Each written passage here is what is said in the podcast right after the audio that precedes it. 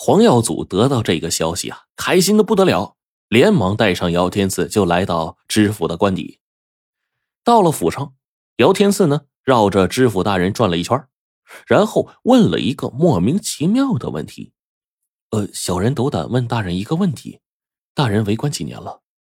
这知府大人一愣，好奇的说：“这个问题跟做衣服有关吗？”“啊，没有没有，我只是随口一问。”知府大人笑了笑说：“承蒙皇恩浩荡，本官刚刚上任一年有余。”姚天赐微微拱手，然后点了点头说：“啊，大人，小人已经丈量完毕，即刻回殿为大人裁制衣裳。”在回去的路上，黄耀祖感到百思不得其解，就问道：“你问大人为官几年是为何呀？怕不是真的仅为闲聊而已吧？”姚天赐一笑说：“ 自然是有用处的。”说完这句之后，他就不肯再说了。黄耀祖虽然被撩拨的心头痒痒，那却也不好一个劲儿的追问他。回到店铺，姚天赐呢就动手为知府大人。啊！制裁起衣服来，只见剪刀翻飞，针线漫舞啊！不到一时辰，嘿，就做好了。黄耀祖拿过衣裳一看，顿时是目瞪口呆呀！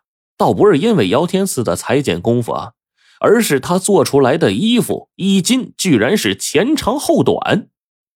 黄耀祖也算得上是老裁缝了呀，他知道。这一般人的衣服前后衣襟基本上是一样长短的，啊，若是碰上一个驼背的，则是前短后长。而这种前长后短的衣服，那恐怕只有怀孕的女人才适合穿呢。黄耀祖刚要发问，然后姚天赐却拦住他说：“哎，掌柜的放心，我自有分寸。”第二天一早，黄耀祖就带着姚天赐呀。带着这个做好的衣裳送到知府的府上。知府大人一听衣服做好了，相当的开心啊，当即决定试穿一下。黄耀祖胆战心惊的把那衣裳给拿出来了，脸上都开始冒汗了。他看了一眼边上的姚天赐，姚天赐呢倒是气定神闲，一副胸有成竹的样子。知府大人穿上新衣后，半天没说话。对着镜子看了好半天，这才哈哈大笑说：“还是姚师傅的手艺好啊！这一年来，我可没有穿过这么合身的衣服啊！”哎，听到这儿，黄耀祖的一颗心才落了下来。在回去的路上，黄耀祖呢就又问说：“现在你该告诉我答案了吧？”姚天赐笑着说：“嗨，说起来其实不难。这个为官者啊，刚刚上任的时候，难免会志气高昂，走路的时候呢挺胸凸肚的，所以啊，呃，缝制衣服的时候就要前长后短。如果为官者已经有一定年限了，那这个时候他已经是心平气和了，制裁的衣服要前后一样长短。如果做官很久，那个时候。”他就要退下来了，那么内心忧郁不振，走路的时候就会低头弯腰。材质的衣服就应该是前短后长。那么，如果我不问清楚知府大人做官的时间长短，那怎么能做出称心合体的衣服呢？黄耀祖闻言恍然大悟的说：“哎呀，言迟果然非同凡响啊！”不仅能够一眼定人生死，还能看透人世百态呀。然而啊，让众人万万没想到的是，几天之后，一群官兵忽然把修身裁缝铺给团团围住了，将姚天赐给带走了。三天之后，黄耀祖花钱买通了监牢的狱头，这才得以进去探望。关押姚天赐的是一个单人的监舍。黄耀祖进了牢房，见姚天赐遍体鳞伤，黄耀祖是满脸的悔色呀，说：“哎，都怪我贪杯误事，口无遮拦，将你那天说的做官和做医的话讲给别人听了，没没想到这这话居然传到知府大人的耳里，哎呦，这才把你给害了呀。姚天赐摇了摇头，苦笑着说：“不怪你，只怪我自己啊，说话太直率了。”这黄耀祖看了看监舍外面，见到这个没人注意，就小声说：“听说知府大人抓你进来啊，是另有所图，他是想从你手里拿到那本易经。易经，我我没有这种东西啊！哎，都这时候了，你还瞒我呀？木匠有木经，郎中有衣经，咱们做裁缝的当然也有衣经啊，衣服的衣呀。”咱们的祖师爷皇帝当年曾教百姓用古针穿麻线，缝制树叶和兽皮做衣裳，让百姓啊不至于衣不蔽体。这些制衣秘术啊都在易经里，传说里面就记载着延迟。现在知府大人知道你有这易经这个宝贝，那怎么可能放过你啊？姚天赐听了，摇了摇头说：“唉。”易经这事儿，我第一次听说，我怎么敢欺瞒掌柜的呀？黄瑶祖听了，叹一口气说：“哎呀，我原本呐，想用这个书向知府大人求情，救你一命。那既然你说没有，那那我也救不了你啊。”说完，一脸无奈，唉声叹气的就离开牢房了。一个月后，姚天赐被放出来了，而这个时候啊。他已经是被折磨的奄奄一息了，可是让他没想到的是，站在牢房外接他的不是黄耀祖，而是雷暴。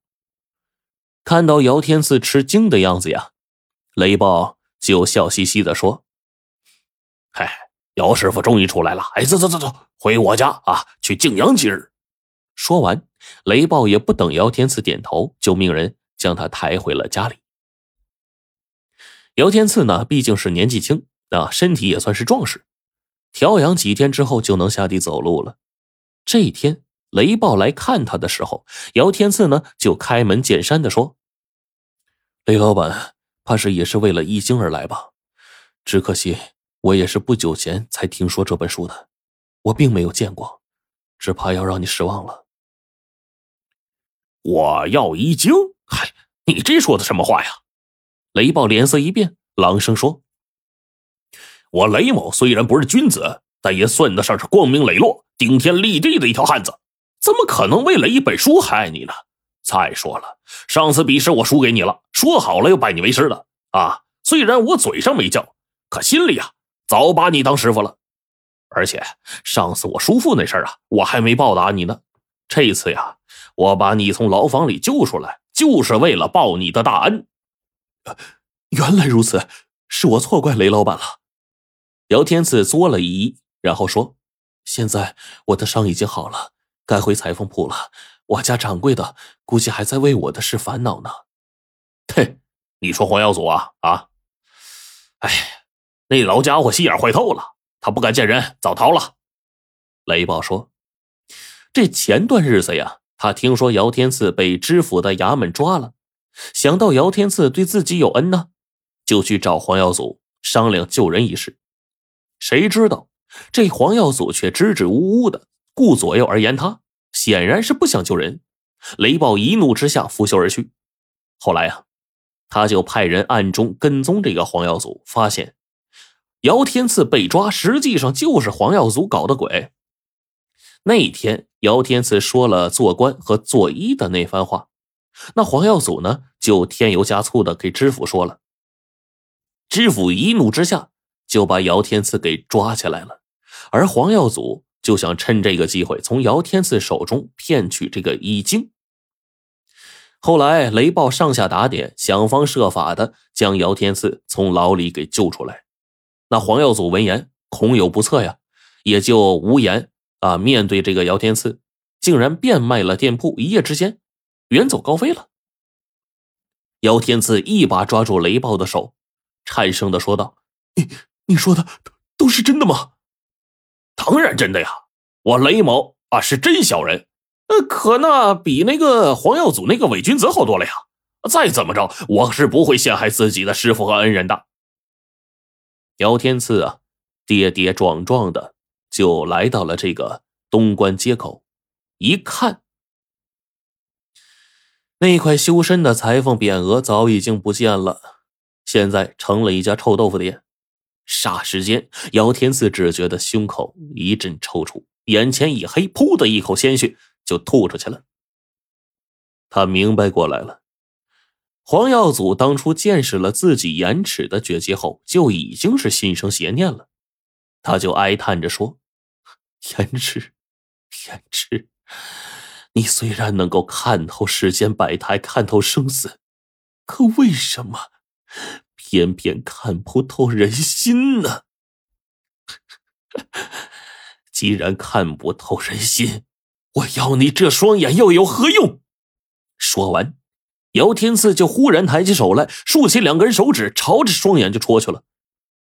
紧随而来的雷暴见状，慌忙上前阻止，但是为时已晚。姚天赐那双眼睛已经废掉了。三年之后，扬州寒山寺里，一位法号了尘的和尚正在佛堂诵经礼佛，门外忽然来了一个脚步声。这了尘和尚听到响声，就说：“雷 施主，这么早赶来本寺，有何贵干啊？”雷暴哈哈一笑说：“哈哈，哎，天赐师傅，哎，不不不不，哎，了尘大师修为精进呐，一听就听出是我呀。”说完，他让人呢将带来的礼物放下，然后就说：“我打探了这么多年呐，嗨，终于知道黄耀祖的消息了啊！这老东西不知道从哪弄了一本书啊，说是易经。这拿到书之后啊，兴高采烈的求人把书献给皇上，想要借此飞黄腾达。嘿。”岂料啊，这书还没送到皇上手里呢，黄耀祖啊就被拖出去砍脑袋了。据说啊，这遗经原本就是皇家之物，深得太后喜爱呀。后来不知被谁偷了，这皇上暴怒之下就命人严查呀。那些当官的正愁找不着替死鬼呢，啊，没想到这黄耀祖自己送上门来了。了尘和尚一听，喃喃自语说。人心叵测，世事多变，不求善因，只求善果，害人终害己呀。